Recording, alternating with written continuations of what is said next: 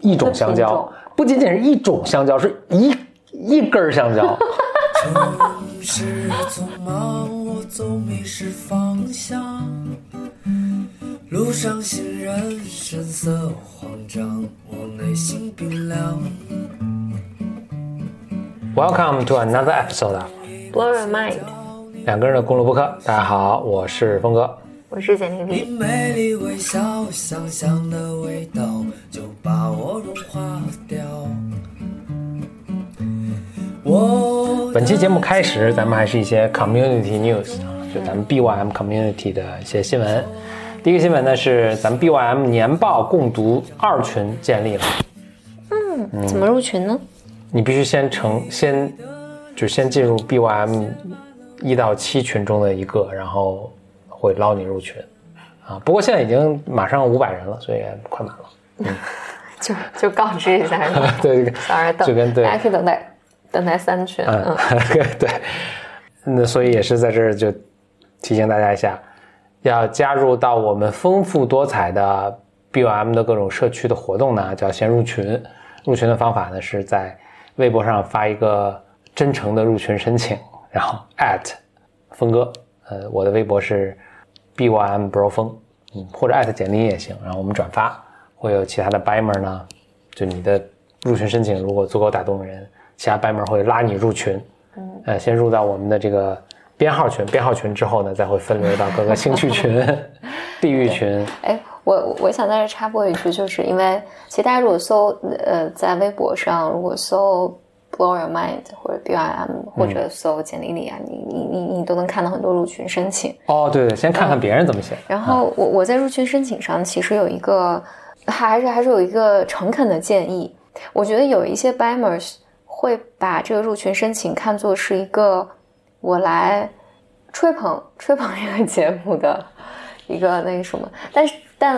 我我我想不是这个意思对，啊。但不是这个意思。我想讲的不需要这么是做啊。实际上实际上大大家要理解这个核心本质，嗯，本质是交友，嗯。？OK，本质是你在微博上发了这个申请，这个申请里面，所以其实核心最重要的部分是你介绍你自己，对，你发出来，然后 BIMers 就是社区的 BIMers 有人看到了，嗯，有人就对你很有兴趣啊，所以会拉你，所以会来拉你。嗯，呃，所以因为之前我就有一个 BIMer，他他说他发了三次入群申请，为为什么没有人来拉他？这原因很简单，其实是没有写出你自己，对，就是就是我看你的入群申请的时候，其实其他人不知道你是谁啊、我我为什么有动力要去认识你？所以所以真正这个 trick 是，我觉得这个和你去找工作、写简历啊，还有什么是真的是申请美国大学啊什么的真的是一个逻辑，就是。show yourself，对、嗯对，然后所以它本质上是你你在公开的地方表达你自己哦，你你你是一个有趣的人，你、嗯你你你有一些什么特别想要分享的东西，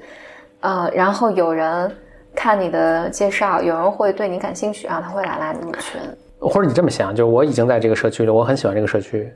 那我看到我为什么要把你拉进这个社区？那你也是个有趣的人，你能对社区有所贡献等等，你就我才会去拉你入这个群嘛。对，所以你你要看你展现出来的是什么样。OK，这第一个 community news。嗯，第二个，我我就强调，核心是你呃表达你自己，表达自我，就是因为你刚才说那个，我觉得还让有一部分人压力会很大。我如果啊没去的话，就没有人理我。不是这样的，就是我觉得你只要诚恳的，就是因为大家可能行中某某某种，因为大家在没仔细想为什么有这个设置的时候，你会倾向于就是给 BIM 吹彩虹屁。我很少看到有吹草，我 我不知道你看到的是那，我看到的是还大大多数都是很好的。呃，我觉得犯的错误是他写特别简单，就是说啊大家来捞我，那我 why 对吧？就一句话，我看到大多数都是写的很诚恳的，我我有什么有趣的经历，我在学什么东西什么，大家都会嗯嗯。挺有意思的，嗯。哎，那那那我觉得在这儿还还有一个，就是如果你是 BIMer 的话，你哦来关注 这峰哥简历，经常来捞人。对你，我我觉得你你如果想认识一些有趣的人，我嗯，这是结识对，因为你想这个过程中他要加你微信嘛，对，对你你可以你可以在就认识很多。你说这，我想起来，我们现在好就好多群了，好就就应该有很多群我也不在里面。嗯因为我我知道有什么艺术群啊、穿搭群、摄影群、男男士穿搭群、女士穿搭群、年报群，两个群都一千人了。我们现在这个 community 应该数千人了，肯定得有，因为我可能都比这还大。我在想，这每一个人都写过一个 application，写过一个入群申请，嗯，而应该我是唯一一个全部 application 我都读过的。哦对，哦呃尤其后面的 application，因为是后面的入群申请，因为是在微博上，所以大家理论上都能看到了。如果你去看的话，那前面其实一大半儿的，到现在为止可能还有一半儿的前面的 app 申请入群是后台发给我的，所以只有我看的，天下 只有我一个人全都看过，就是。哎，我觉得这是个很有趣的，所有 Bimer 的入群申请我都看过。对，但但我我必须要佐证一件事情，因为 因为早期，呃，我觉得博若峰也，呃，就很挑剔吧。啊对因为我我我知道是大家其实写很认真的那个 application，嗯然后有一半儿。博若峰都拒掉了，就是一大半儿我都拒掉了就早期都都都没有让进群，然后曾经还出现过，呃，还出现过就是，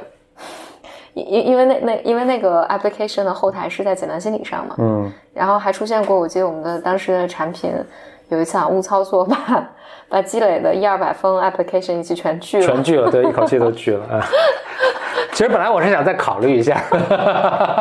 还出现过这样的状况，但 真是很抱歉，如果谁当初被拒了，然后你并不知道为什么，可以先到微博上重新申请。这个可以重新来，就是真真的不是我们不喜欢你，这这真的是误操作，没有办法再他那个收回。呃这其实不完全是误操作，是因为他那个有个 deadline 的，我也是没哦注意到那个 deadline，就是他到那 deadline 的时候。就全都全都拒了，还有个什么两百个，就是我犹豫的，因为立刻就巨大的很很好操作，立刻就通过的也很好操作，就是那些犹豫不决的，啊差不多有三分之一。Sorry 啊，OK OK，第第第一个第一个 community news，我天，我这 community news 我就有三个了，你看。啊，第二个第二个 community 第二个咱们社区新闻是，你现在听的 BOM 和它的一个姊妹篇有个 BOM 职场系列，双双被选入苹果二零一九年官方 podcast 我们最喜欢的节目啊，最 popular 的节目啊，所以呱唧呱唧啊，我们这个节目很成功，也是 Bimers Rock 啊，Bimers 太太棒了。第三个 community news，这个节目发布的时候呢，这个事情还没发生，所以还作为 news 啊来跟大家说啊，就是 Bro 峰会在十二月二十二号的时候参与一个咖喱戏剧的一个演出。啊，布罗峰作为里面这个主主要演员之一啊，这个载歌载舞，就是连演带唱，这个对。会会呃会出会出演，所以大家可以哎，这怎么买票啊？咱们应该去关注咖喱戏剧的咖喱中国吧，嗯，咖喱是 G A L I，G A L L I，哦 G A L，呃，我当时就搜错了，是大家去微信号上搜 G A L L I，呃，咖喱，然后应该后面有什么戏剧啊，什么中国之类的，呃，去关注应该就能知道这个购票信息，购票信息。嗯，这个故事，这个舞台剧是那个耶稣的诞生，耶稣诞生，嗯，呃，应该只演一场唯一一场啊，唯一一场，所以就这一个机会了。这个演出地点在北京，嗯，OK，Community News 结束。我知道波若峰今天要讲一个香蕉和小小龙虾的故事。啊、对我后来又补了一个，是香蕉、小龙虾和蚂蚁。我给大家讲三个故事。这是一个非常惊悚的故事啊！我需不需要提前预告一下？那这个呃简单铺垫是，这个故事的来源是我跟我的表弟，呃，所以我我带着我的老婆啦，我的表弟带着他的女朋友，我们一起去玩的时候，呃，应该在车里这个聊到的一个话题，就是有关香蕉的话题。反正反正没聊没几分钟，基本上就只剩我跟我表弟在聊了。然后，就我老婆跟他的女朋友就完全无法加入这个话题，所以就他们就咱别的。呃，但是这个话题是如此有趣啊！后来我就回来去又多看了一些资料，就跟大家讲一讲。先是讲一个小龙虾的一个故事。这个事情最早什么时候发生呢？我们已经不知道了。嗯，但是人们开始注意到，人类开始知道这件事情的时候，是在一九九五年的时候。小龙虾就是咱们平常吃的小龙虾，这个没有什么，不是故弄玄虚啊，就是小龙虾，真的是小龙虾，而且你可能吃过它。一九九五年的时候，德国的一位水生动物爱好者，他养了很多这个水生的动物的宠物啊。爱好者呢，从美国德州的一个这个宠物贩卖商里面买了一些小龙虾回来作为宠物。他们为什么买小龙虾作为宠物，也也很神奇啊。他买了一些小龙虾，就是咱们这儿的食物，人家那是宠物。OK，呃，反正这种事也经常发生嘛，很多我人家可能还养大闸蟹。他买一些小龙虾就放在他自己的家里的水水族馆，就是水水缸里面养。就他就意外的发现，小龙虾不停的繁殖，就是他放进没几个，过两天好多个，就繁殖特别快。他就开始观察，然后观察一个惊人的发现。就是自我复制的，嗯，这小龙虾一个的时候也能够繁殖，嗯，就无性繁殖，呃，他当然就把这个事情就就汇报了，然后科学家开始研究这个事情，然后他们就围绕这小龙虾发现很多很奇怪的点，一是啊，这个小龙虾真的是能无性繁殖，这个小就它这个种全部是母的，所以也没法两性繁殖，因为只有母的，而且呢，它能够自己自己就繁殖了。另外，他有惊人的发现，这个种呢，由于是，呃，它的缘起大家已经不知道在哪儿了，大家以为的猜测是在一个什么某一个水族水，就是一个也是可能谁养宠物的它的水缸里发生的，并且他们通过分析它的 DNA、它的基因，倒数回去这个事情的一个发生的一个猜测啊，等会我再跟大家讲，也很戏剧、很传奇。但是重要的点是，他们就发现这个小龙虾，由于大家这些这些宠物爱好者啊什么，就带着它们到处跑。而有些可能就逃跑了，或者大家把它扔水沟里了。由于它繁殖这么快，它们已经成为一种非常危险的入侵物种。在三个，就他们在世界各地的科学家都在，就是就去调研了一下，他们在当地都发现了这个这个种的小龙虾，而且他们检测他们 DNA，DNA 是一模一样的，因为他们都是互相克隆的嘛。就是我，因为我总结一下，那天我觉得我我跟啊，那天我们主要说的是香蕉啊。被吓到的就是天下的小龙虾都是一只，就是你吃的小龙虾都是一只，这个 就你吃完了一只，再吃一只还是它，都是它们姐妹或者母女。但我这个可能等一下我做个小纠正啊，或者现在就直接纠正，就直接就纠正。就小龙虾当然是有很多很多种的，就欧洲有欧洲的小龙虾，亚洲亚洲小龙虾。但现在由于这个小龙虾的出现，由于它繁殖这么牛掰，now don't now don't now。哦，他叫了，叫，那我就得说一下，说领养代替购买，啊，那要再提醒我们要领养代替购买。回到小龙虾这个话题，就各地都有各地的小龙虾，当然还有各地还有其他的水水族动物了。这个小龙虾是如此的强悍，等于它到了一个地方，这个当地的小龙虾就活不下去了，嗯，就没法跟它竞争，当地小龙虾就绝种了，就只剩它这一种小龙虾了。那随着它的这种在世界各地扩散，所以现在。欧洲很多国家都把它列为一种严，就是特别呃危险的入侵物种，但是也拿它没有办法。另外，在非洲他们也出现了，在亚洲也出现也有，在主主要在日本，呃，主要是在日本。我看了一下它的蔓延地图，可能中国好像还真的不多。哦，那就是所以你吃的小龙虾可能还是土产的土生土土产的，就是本地咱本地小龙虾。但是我觉得他们的入侵也是迟早的事儿。嗯嗯所以有可能就是纠正一下，你们那天吃的可能，对，因为前两天前两天有有朋友来我办公室，我就点了一盒小龙虾，然后我开开盒，我就跟他说，这所有的小龙虾都是一都是一家 一家人，但但我猜他们在中国中国不是没有，而是就是我们还没有调研这个事情，嗯，还还没进来，就天下小龙虾都是一只。美国有些州已经禁止在，就是把这种小龙虾作为宠物饲养了，因为这个就太危险。那科学家就觉得特别神奇的一件事就是，这个小龙虾怎么可以做到无性繁殖？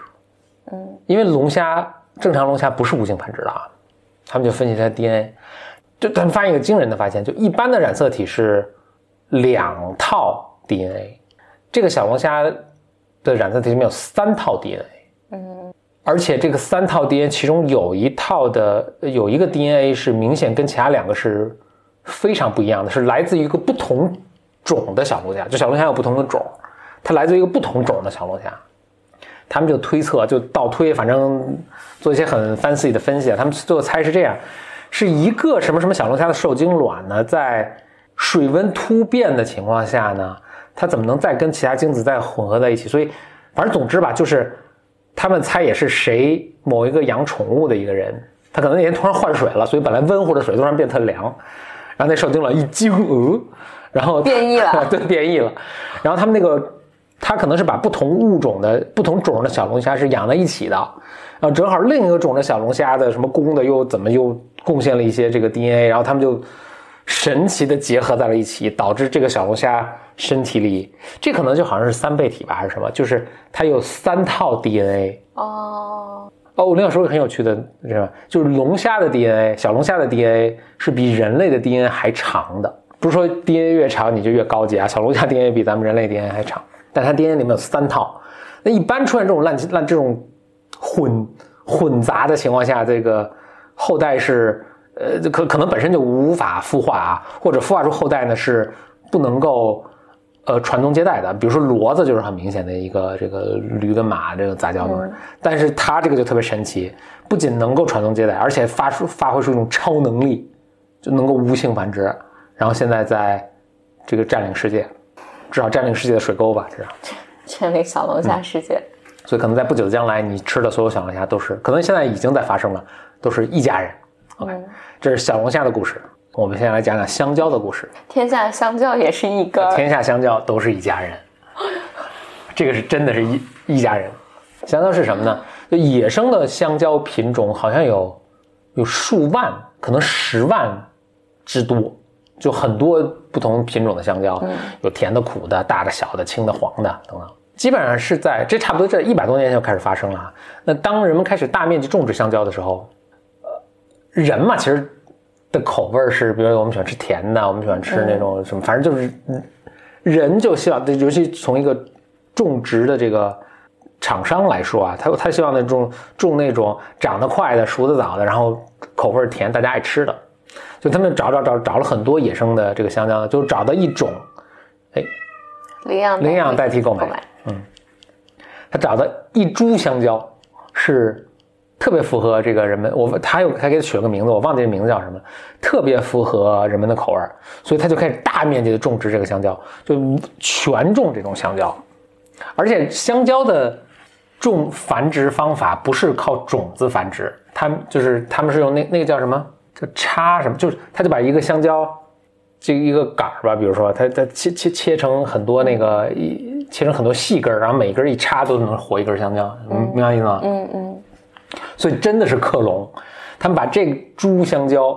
克隆了千千万万，就是百分之九十五的种植都是香蕉。你如果就是，除非你你生活在热带，生活在一个比如巴拿马这种香蕉产地，你可能会吃到一些不一样的不一样的香蕉。凡是出口的什么，就就就就就就都是。一种香蕉，不仅仅是一种香蕉，是一一根香蕉。这就是很难接受。那为什么我平时吃的香蕉有大有小，有的黄有的青？那可能你营养不良什么的，但它们都是一根儿那那还有那种小短香蕉，有长香蕉。啊！就是可能就还是有一点 variety，还是有一点点这个呃的物种多样性的，但百分之九十五就都是一种一根香蕉。哦，嗯，它这是子由生生生孙由生子，就你你分析的 DNA 全是这一个香蕉，OK，那就导致什么？就导致这个香蕉这个物种的多样性大幅度的减少。天下全一根香蕉嘛，好处是呢，因为这一个香蕉它这个你可以理解为品种优良，长得快啊，什么成熟早啊，什么这这个嗯放着很久也不会坏啊，等等等等，就哎，为什么它本来你说是一个品种，我能理解，为什么就是一个了，就变成一个了？呃，其实你想，比如说我是在，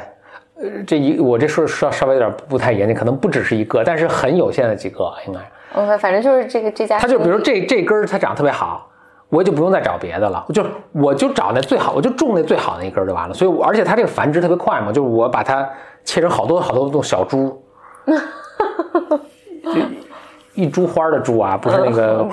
不是那个株啊，就是切成很多这个这个叫插秧，那个中文叫什么来着？一个苗，反正反正就是苗，就是插培法吧，什么就不是种子繁殖，啊，所以它繁殖特别特别快。它就我从上面切一根，切一片叶子下来，恨不得一插，这个就是一个就是一根香蕉树。所以我可以，比如说这是这一万亩，我全种这一根香蕉哦，啊、所以它的那个物种多样性就极大的被被弱化。嗯，嗯，你可以想象，你到比如这一学校一千个人全是峰哥这 挺吓人的。OK，不不，这这全克隆了这就是那天因为上车好像就是呃为为什么那天发生的事情，就是应该是表弟他们俩上车拿了香蕉，然后拿出香蕉，应该波峰或者嗯表弟就直接说说。天下香蕉都是一根儿，然后说天下小龙虾都是一个，这些是恐怖故事吧所？以我们今天净讨论，然后我的表弟的女朋友说：“你们怎么会知道这种事情？并且还你们都 都知道，好像还能讨论。”Anyway，那这故事没完啊。然后差不多差不多一百，就这个已经是一个非常 common practice，是一个非常常规的做法，在一百多年前是一个常规的做法，所以人类也很了不起。那差不多在十九世纪末的时候就出了问题，就是十九世纪末的时候，这个这个做法就应该很普及了。这个时代我有点稍微有点记不清，但总之很久以前啊，小一百年之前，当时就出现了一种病，这种病还挺有意思，叫叫巴拿马病，可能就是在巴拿马那儿泛滥，就专门弄这种香蕉，就专门这种香蕉就特别没有抵抗力，得了就死。而且你想，这个病对他们其中一根香蕉是致命的，他对他们全家都致命，嗯。因为他们全家都是一个人嘛，啊，嗯。所以导致就哗一下，当年全世界的香蕉都崩了，而且呢，这个病这个病毒，这个是病毒还是细菌还是什么？哦，好像是一种呃 fungi，就是是是那叫什么？真菌，它落到土里之后，几十年之后，这还有杀伤力，就这个这片土地就没法再种这这种香蕉了。嗯。一下这个香蕉就完蛋了，就大家就狂种疯狂种一种香蕉的危害就是，好的话那特别好，一旦出问题，全家全锅端啊、因为他们 DNA 都是完全一样的，这就是为什么物种多样性很重要。嗯，呃，所以你看，比如说我们说呃，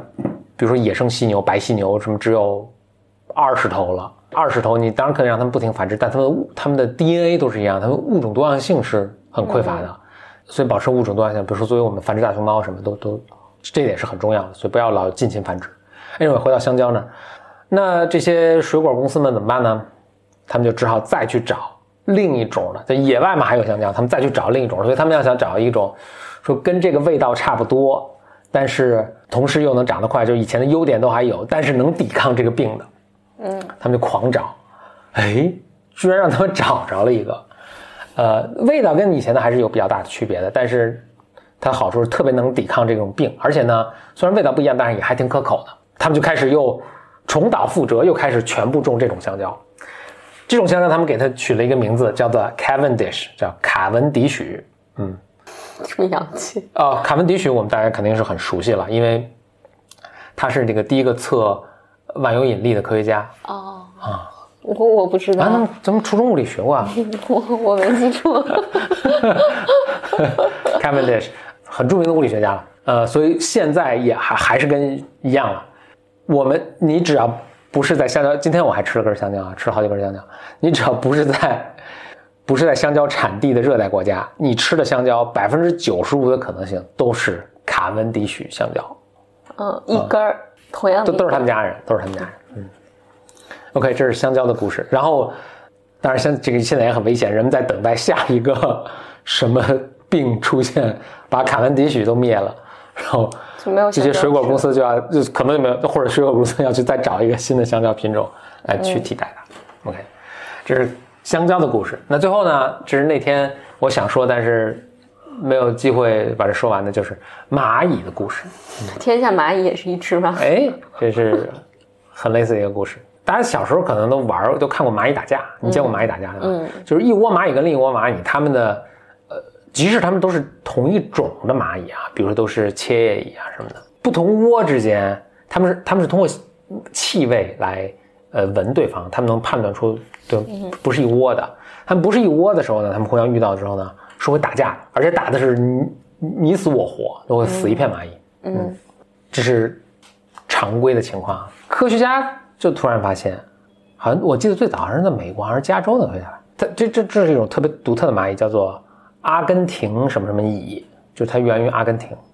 但是呢，它由于随着这什么船舶呀，人们互相出旅行啊什么，它们已经散布到世界各地了，所以它在美国有是一个入侵物种啊。哎，但这个科学家发现，这一窝阿根廷蚁和那一窝阿根廷蚁，那呀，和那一窝阿根廷蚁，它们并不打架。嗯虽然它们不是一窝，就是所谓一窝，就是它们有个蚁蚁皇啊、蚁后啊，然后它们那个反正自己有一个嗯蚂蚁社会嘛。科学家就非常好奇，就是违完全违反这个我们对蚂蚁这个昆虫的认知嘛。他开始调研，他就想，他说在多大范围内他们不打架，他们会不打架？他猜测是，比如说，比如几公里外的蚂蚁，它可能这两窝可能他们是近亲不打架，但几公里外可能就就还是会打。结果发现一个惊人的发现，这个蚂蚁社会的所谓的蚂蚁社会，就是他们在一起不打架，咱们就理解为一个社会啊。这个蚂蚁社会的这个地域之广乏令人发指。在欧洲，他们发首先他们在世界各地都有，在欧洲他们发现了一个，他们叫 super colony，就一个蚂蚁窝叫一个 colony 啊，super colony 就超级蚂蚁窝啊，那个，它这个超级蚂蚁窝的幅员有六千公里，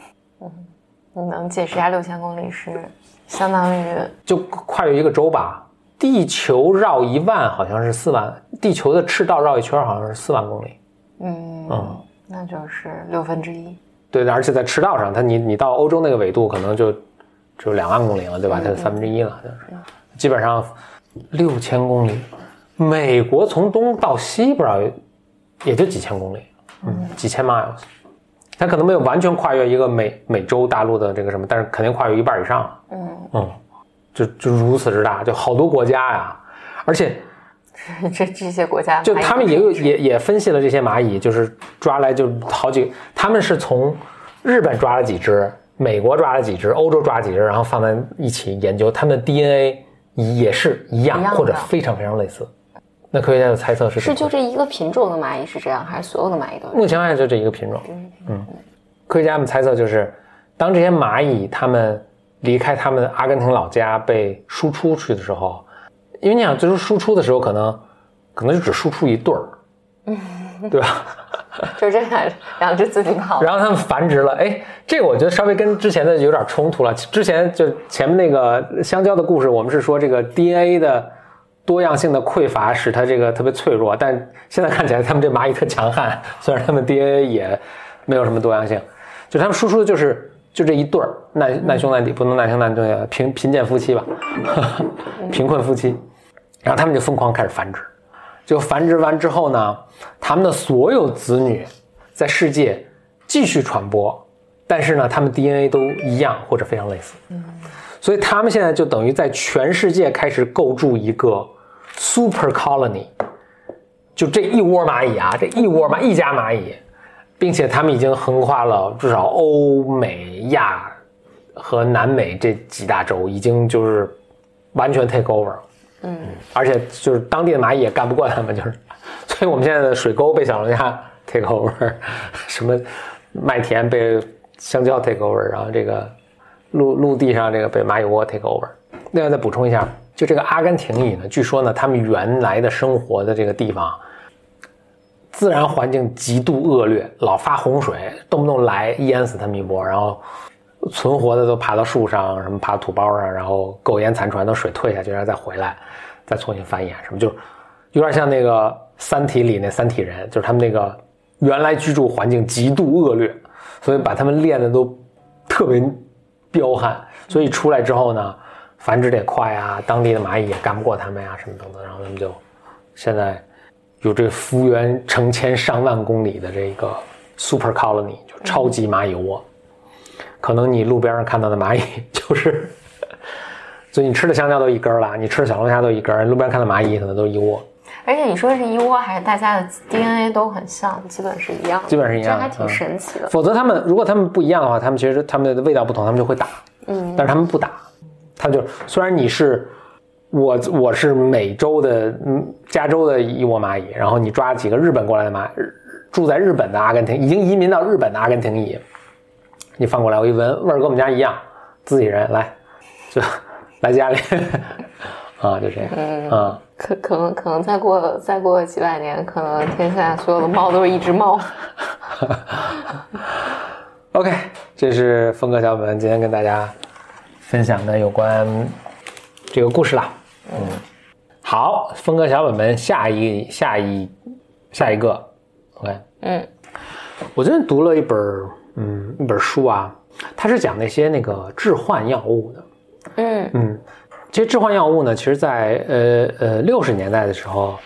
美国还有西方，他们很多人是把它作为一个科研的方向去研究的。嗯但是后来呢，由于反正这个也有不好的名声嘛，什么这个这些科研这些研究就停止了。那最近呢，其实又开始对这些致幻药物开始有研究，因为他们发现，其实这些人呃，就这些药物的效果对 mental health，就尤其那些有 trauma 什么的，其实是有很大帮助的，所以开始研究。这书名叫《How to Change Your Mind》，我就讲其中有一点，一个很很有趣的一点，就是他们在就他们现在发文了开发出一套，简直是有点像呃，有点像一个嗯疗愈过程的一个东西，就是你你会它会有一个 guide，一个陪伴你的一个人在那儿，就他他是有这个经历的，所以他陪伴你，然后你去服用这个致幻药物呢，然后他会啊、他会一逐步引，因为有些人会很惊悚啊，嗯然后他在那儿，他会其实陪伴你啊、度过这个阶段什么的，然后还会等你等你这个药劲儿过了之后呢，他还会跟你一起聊这个是什么事情。就很多人经历过这个体验之后啊，我举举个例子啊，他们其实给一些给一些人做这个尝试呢，是这些人是已经得了绝症了，但是他们得绝症绝症之后呢，可能有些人很恐惧啊、很焦虑啊等等，那其实就让他们有这么一个体验，让他们去解决这这些问题啊。就这些人其实经历过之后来说的这些事情呢，他会说，我先说说结论啊，就是他们说的这些这些领悟，这些对人生的新的看法，等等他用语言表达出来的时候呢，你会觉得非常平常。嗯比如他会说：“哦，我终于意识到，其实我可以决定不害怕这个这个绝症。”嗯嗯或者有些人会说：“呃，哦，爱其实是 everything，love is everything。嗯” 就是你听起来就不觉得有什么特别奇奇妙之处，但不同在于，比如说别人就这么跟你说什么，或者你自己跟自己说这个，你并不真的相信他，而当他经历这么一个体验的时候，他那个书里用的词，我觉得是一个特别特别形象的，有一个 authority，一个绝对的权威，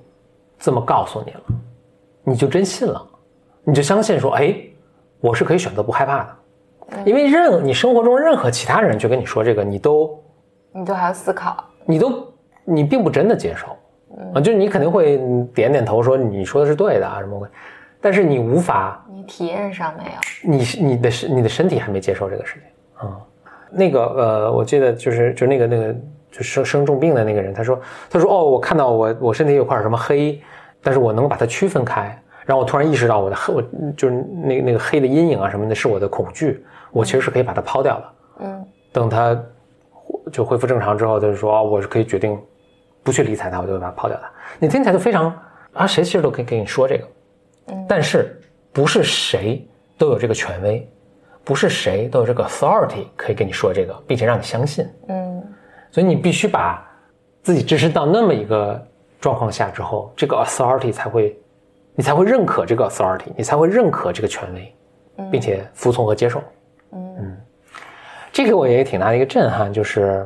其实就类似，我没有我们平常人生活没有那么极端了，但是类似经历我们都有，这这很简单，就是道理都懂，但是我就是做不到，我就是还是没有相信，我就是还没有怎么怎么样，然后都是我们一般人能经历的，就是一个什么生生死关头突然一震撼，然后或者比如乔布斯他说啊我我生了一个重病之后，我现在意识到哦，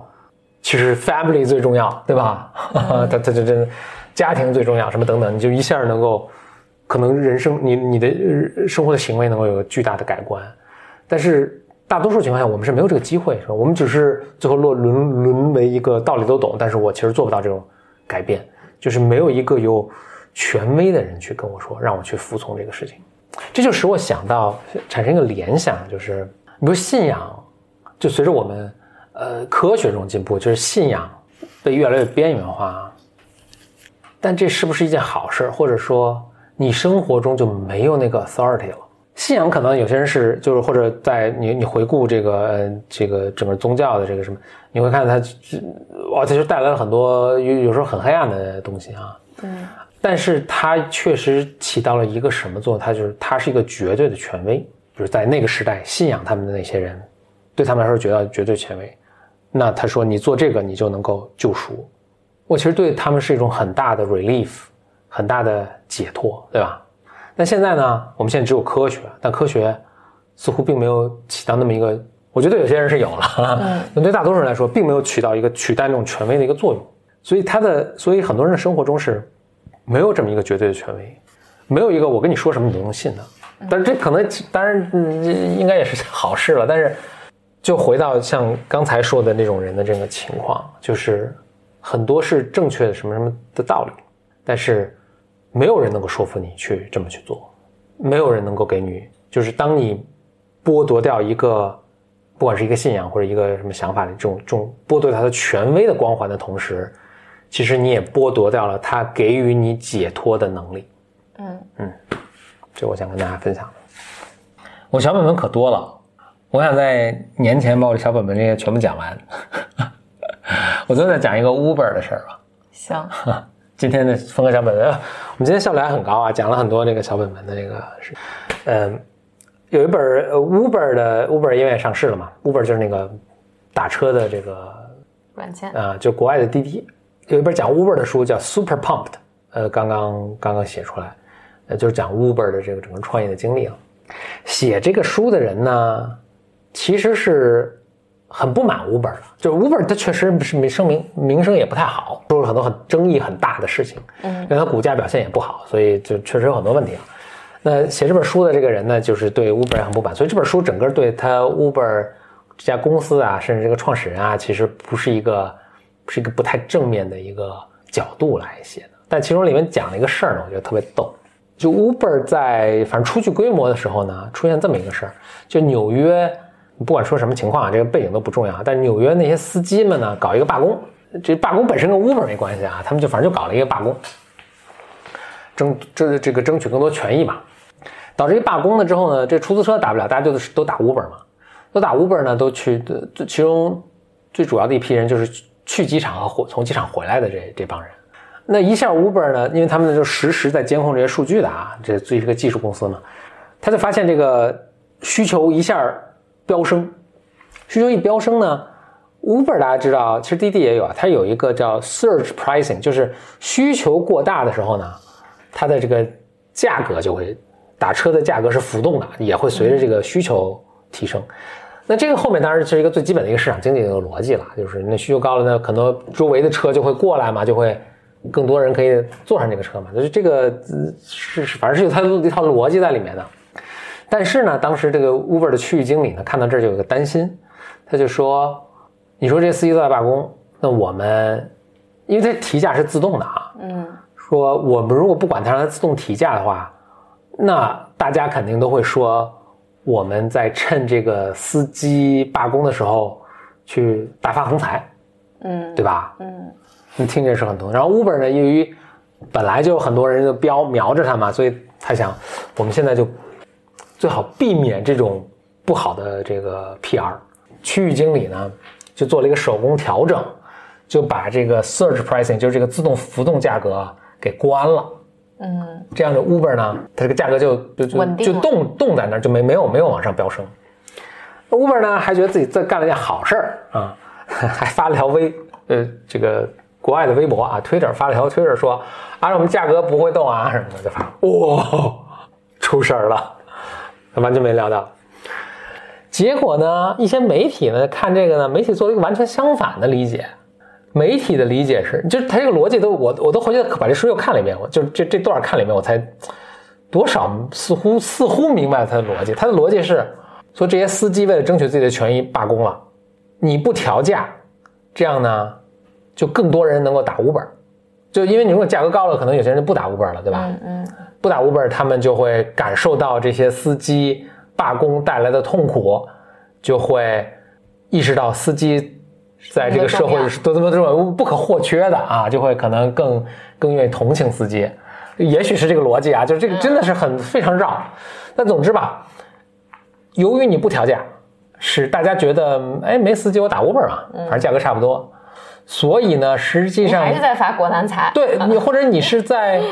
挖司机的墙角。嗯啊，引起了轩然大波，在推特上一大帮人骂 Uber，然后有一个著名的运动叫 Delete Uber，就是从这儿来的。啊，就所有人都说啊，你居然不涨价你？资本你资本家你居然不涨，然后就是你你你你你你趁机赚钱，然后还这个让我们司机师傅的这个这个争取权益的运动受到了阻挠，我就无数人，嗯，我不知道大家是都有没有 follow 这个 logic，但反正无数人瞬间都就全骂 Uber，然后就疯狂下载 Uber，然后就 Uber 就是里外不是人。就我猜，他如果真的让价格上去呢，也会有人骂 Uber。对，这这中国有句老话嘛，叫“欲加之罪，何患无辞”。啊，对，嗯那就是呃，那英文的一一个对应的话叫做 “damned if you do, damned if you don't”，就是嗯你不管你做还是不做，反正你都是一个，你都会到达，反正就是大家都不骂你，嗯。嗯，对，就是大家想骂你。我觉得大家呃，就这是一个 Uber 的故事啊。那写这本书的这个这个记者啊，这个作者啊，肯定不是一个同情 Uber 的人，但是就连他也不得不写出来，就是说这个 Uber 可能真的不是一个坏的动机，但是你不管做什么，就是什么但我但我网络的这种暴力啊，对，但但我觉得是这样的，就是你把你得把这个看作是一个替罪羊的行为。嗯。其实不管是大家因为什么不满，嗯。就我这个怒火就是宣泄在 Uber 身上，或者实际上而且是这样，就任何一个，比如就是它长得，因为它长得最大嘛，嗯，所以大家就会把所有人什么都会怪罪在在他的头上，是，嗯。这就替罪替罪羊效应，就是，你只要变得最大，或者你你你你变成某个象征，然后所有的属于你的不属于你的，然后这个锅都要你来背。反正我们 Uber 因为离我们很远嘛，我们从我们去看它，我们可能会有一个嗯更为冷静的视角，嗯嗯所以你大家看看周围网上发生的各种事情，可能你会有一个不同的理解。嗯嗯，哇，我这个小本本上真的有很多精好了，这很多精彩，哎，这个也算叫了一声吧 领养代替购买，嗯，那又在提醒我们领养代替购买，呃，谢谢 Niall，OK，嗯。That's enough 呃，OK，领养代替购买，风格小本本真的是有好多精彩内容啊。那我们接下来反正，呃，我们一周一期的速度跟大家把我们这个小本本上内容消耗掉。嗯。呃，欢迎收听本期的 Blow Your Mind，希望确实有 Blow Your Mind。呃，欢迎给我们来信，邮件发送到 bymclub at outlook 点 com，也欢迎在微博上关注简历里和我。特别希望大家加入到我们的 BYM 社区里。加入方式呢，就是啊，按照我们开头说的啊，写一个入群的 application，然后在微博上艾特简历里或者艾特我。希望在 BYM community 里见到你。我们下期节目再见。拜。我的骄傲已不再重要，说一声你好，紧张不得了。你的脸上写满了。